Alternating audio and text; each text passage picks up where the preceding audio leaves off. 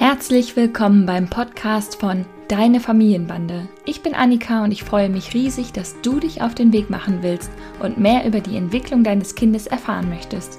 In diesem Podcast führe ich dich mit Humor und Gelassenheit durch den Dschungel zwischen Bedürfnisorientierung, wissenschaftlichen Erkenntnissen und der Entwicklung einer selbstbewussten Haltung, die zu dir und deiner Familie passt. Viel Spaß beim Zuhören und Nachdenken. Einen wunderschönen guten Tag. Herzlich willkommen zu einer neuen Folge des Deine Familienbande Podcasts. Ich freue mich, dass du wieder eingeschaltet hast. Es geht ja in großen Schritten auf Weihnachten zu. Vielleicht hast du schon alles besorgt, vielleicht warst du dies Jahr total früh dran. Ich war, geht so früh dran. Ich muss auf jeden Fall noch einige Dinge besorgen. Ich finde Weihnachten äh, oftmals relativ stressig, auch wenn überall geschrieben wird, so die schöne, besinnliche Zeit. Ähm, ja, ich finde Vorstellung und Erwartung passen da manchmal nicht zusammen. Und gerade an solchen Festen wie Weihnachten, wo man irgendwie so echt große Erwartungen hat, dass das wunderschön wird mit Kindern, fliegen einem diese Erwartungen manchmal so um die Ohren. Und gerade an Familienfeiern sind, glaube ich, die, ähm, die Streitereien besonders schlimm, wenn man so ein paar Tage aufeinander hängt. Und irgendwo habe ich auch mal gelesen, dass gerade die Scheidungsraten im Januar oder Trennungsraten im Januar besonders hoch sind. Gerade wenn so die Feiertage vorbei sind und es ein paar Mal eskaliert ist. Ja, ähm, denkt man vielleicht noch mal ganz anders darüber nach.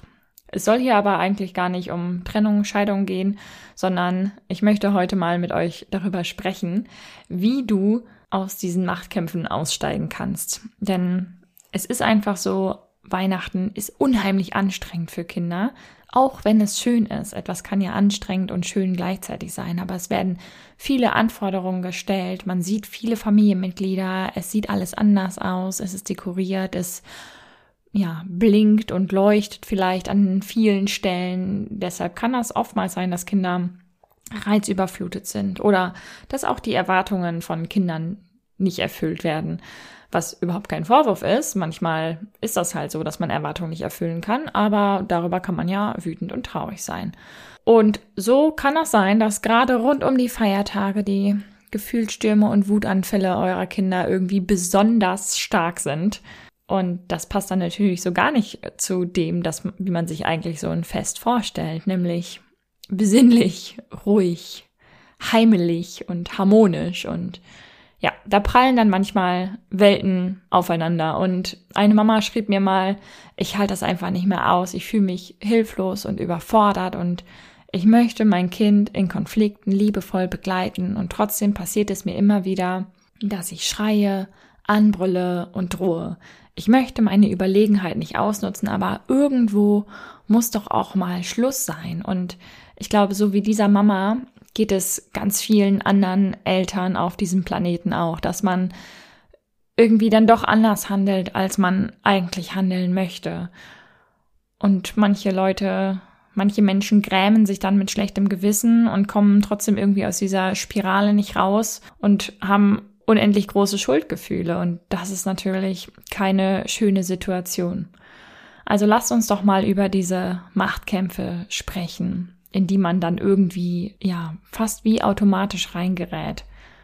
Wenn Kinder riesige Gefühlsstürme und Wutanfälle haben, dann passiert das halt manchmal, dass wir irgendwie damit einsteigen, obwohl wir das gar nicht möchten. Also wir begeben uns in diesen Wirbelsturm von Gefühlen mit rein und übernehmen dann nicht mehr die erwachsene, verantwortungsbewusste Funktion, sondern folgen auch nur noch unseren eigenen Gefühlen und fangen dann an zu schreien, brüllen und drohen. Obwohl du dir eigentlich vorgenommen hast, dass du auf ja, Trotzanfälle deines Kindes gelassen reagieren möchtest und auch in stressigen Situationen lieber ruhig bleiben möchtest. Und vielleicht wünschst du dir ja auch manchmal, dass dein Kind irgendwie einfach auf dich hört und möchtest weniger mit deinem Kind meckern, weil du merkst, dass euch das eigentlich nicht gut tut, wenn ihr meckert und schreit. Viele und bestimmt auch du sind davon überzeugt, dass ein Kind zum Aufwachsen hauptsächlich Liebe, Geborgenheit und Sicherheit braucht. Und Da bin ich auch absolut der Meinung. Und trotzdem kommen wir natürlich mit zunehmender Intensität der Wutanfälle immer wieder an die eigenen Grenzen.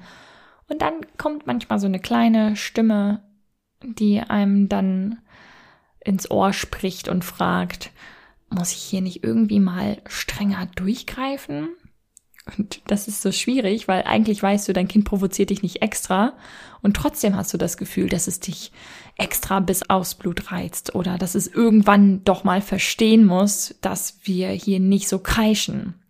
Und dann passiert es natürlich irgendwie mal, dass man schimpft und schreit und längst nicht so besonnen bleibt, wie man sich das eigentlich wünscht. Man hört das ja dann auch vom Umfeld immer mal wieder so, du musst einfach mal strenger und konsequenter sein, wenn dein Kind mal wieder schreit, weint, Dinge wirft, schlägt oder beißt und das Kind hat ja eh schon gelernt, dass es sich bei dir so verhalten kann. Du musst dich mal richtig durchsetzen. Und ähm, ja, wenn man von allen Seiten hört, dass sein Kind seinen Willen durchsetzen will, dann ist man natürlich auch irgendwie mal ratlos und verunsichert, warum gerade das eigene Kind hier so widerspenstig ist. Doch die Frage ist ja irgendwie auch, wer will hier eigentlich gerade seinen Willen durchsetzen? Denn viele Erwachsene haben im Kopf, dass Kinder klare Konsequenzen für ihr Handeln brauchen. Und oftmals verbirgt sich oder versteckt sich hinter dem Wort Konsequenzen eigentlich eine Strafe oder eine Drohung. Die wenigsten Erwachsenen können unterscheiden zwischen Konsequenz und Strafe. Eine logische Konsequenz ist zum Beispiel, wenn du ohne Jacke rausgehst, könnte dir kalt werden und du frierst. Eine Strafe oder Drohung ist, wenn du ohne Jacke rausgehst, oder wenn du jetzt nicht deine Jacke anziehst, dann darfst du nicht auf den Spielplatz. Oder wenn du nicht deine Jacke anziehst, dann ist die Oma aber ganz traurig. Das sind Drohungen, emotionale Erpressungen und Strafen.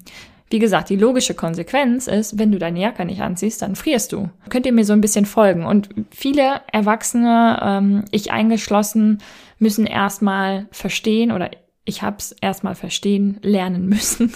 Komischer Satz was eigentlich der Unterschied zwischen einer Konsequenz und einer Strafe ist. Wenn ich mit meinem Kind eine Konsequenz bespreche, dann handeln wir mehr auf Augenhöhe oder zumindest mit mehr gegenseitigem Respekt. Ne? Dann erkläre ich meinem Kind respektvoll, was die Folge des Handelns ist, ohne das zu bewerten.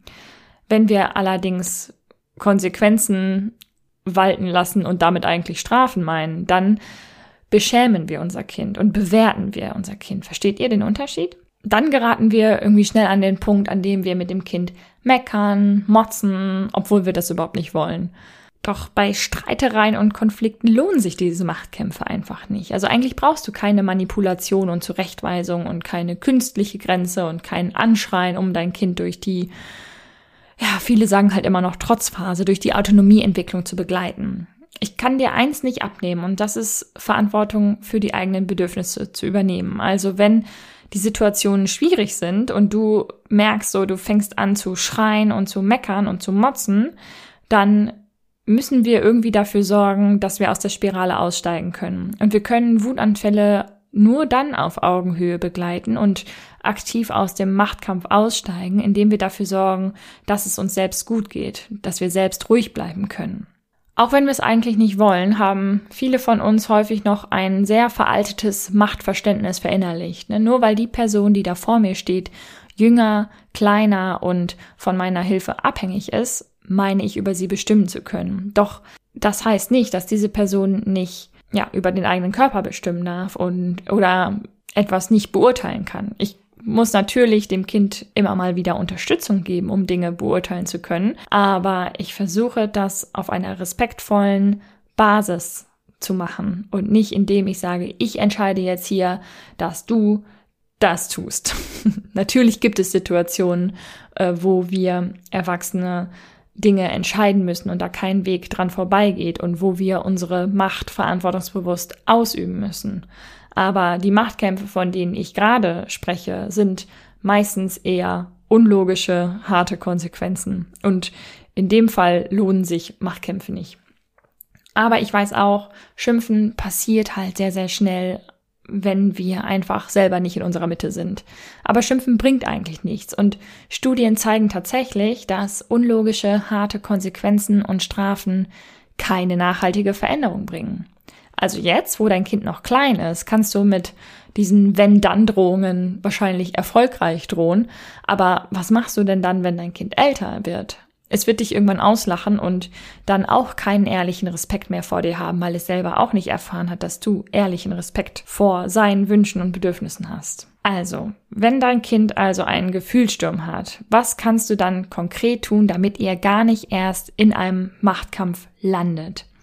Fünf Schritte können dir dabei helfen. Die sind jetzt exemplarisch. Natürlich gibt es noch tausend andere ähm, mögliche Gründe und Ursachen und Tipps und Tricks, die helfen können. Aber ich möchte dir einfach diese Impulse mit auf den Weg geben. Und du schaust einfach, was für deinen Weg und deine Familie passen könnte. Zuerst ist deine Haltung wichtig. Dein Kind handelt immer für sich und ist kein böser kleiner Wicht, der gegen dich handelt und sich gegen dich auflehnt. Zweitens, es ist wichtig zu wissen, was dein Kind einfach aufgrund seiner Gehirnentwicklung schon können kann und was es noch nicht können kann. Oftmals erwarten wir viel zu viel von dem Kind in seiner ähm, emotionalen Entwicklung und auch in seiner kognitiven Entwicklung. Drittens, es ist wichtig, dass du ruhig bleibst, denn nur so kannst du verhindern, giftig und unfair zu werden. Viertens, und falls es dir doch passiert ist, dass du unfair wurdest, dann gräm dich nicht. Schlechtes Gewissen hilft dir nicht weiter. Gib dir selbst Mitgefühl dafür, du konntest gerade nicht anders. Du kannst dich aber in jeder Situation neu dazu entscheiden, es anders zu machen. Fünftens, benenne die Gefühle deines Kindes, aber erst wenn es aufnahmebereit dafür ist. Viele machen den Fehler, dass sie versuchen, Emotionen zu spiegeln, wenn dein Kind gerade wirklich mitten auf dem Peak des Wutanfalls ist. Aber dann erreicht man das Kind gar nicht. Du musst nur ein bisschen warten und erst wenn das Kind, äh, wenn die Wut ein bisschen abflaut, kannst du Emotionen spiegeln. Ich verlinke dir auch gern nochmal die Podcast-Folge zum emotionalen Spiegeln. Da erkläre ich das nochmal ganz ausführlich. Um eine liebevolle, zugewandte Haltung zu entwickeln und Strategien zu entwickeln, wie du aus dieser Machtkampfspirale ausbrechen kannst, brauchst du also das relevante Wissen über kindliche Entwicklung und natürlich musst du auch lernen, mit dir selbst in Kontakt zu kommen. Warum löst es so starke Gefühle in dir aus, wenn dein Kind einen Wutanfall hat? Und das kannst du lernen. Schreib dich doch auf die Warteliste meines Coaching-Programms Kleine Menschen mit großen Gefühlen, Gefühlsstimme gemeinsam meistern. Denn wir starten wieder im Januar 2023. Und wenn du auf der Warteliste stehst, verpasst du keine wichtigen Infos und auch nicht den Neujahrsbonus. Ich freue mich sehr auf dich. Den Link findest du hier in den Show Notes. Und ähm, ja, sei dabei. Ich glaube, zwei Leute haben mir schon gesagt, dass sie gerne dabei sein wollen. Ähm, ich würde mich sehr freuen, wenn eine Runde zustande kommt. Also, im neuen Jahr starten wir alle durch und machen den Machtkämpfen Dinge raus. Ich freue mich auf dich, deine Annika. Das war die heutige Folge des Deine Familienbande Podcasts. Ich freue mich sehr, dass du eingeschaltet und zugehört hast und hoffentlich auch ein bisschen mitgedacht hast und ganz viele neue hilfreiche Impulse für dein Familienleben mitnehmen konntest. Wir sehen oder hören uns besser gesagt in der nächsten Folge vom Deine Familienbande Podcast. Mach's gut.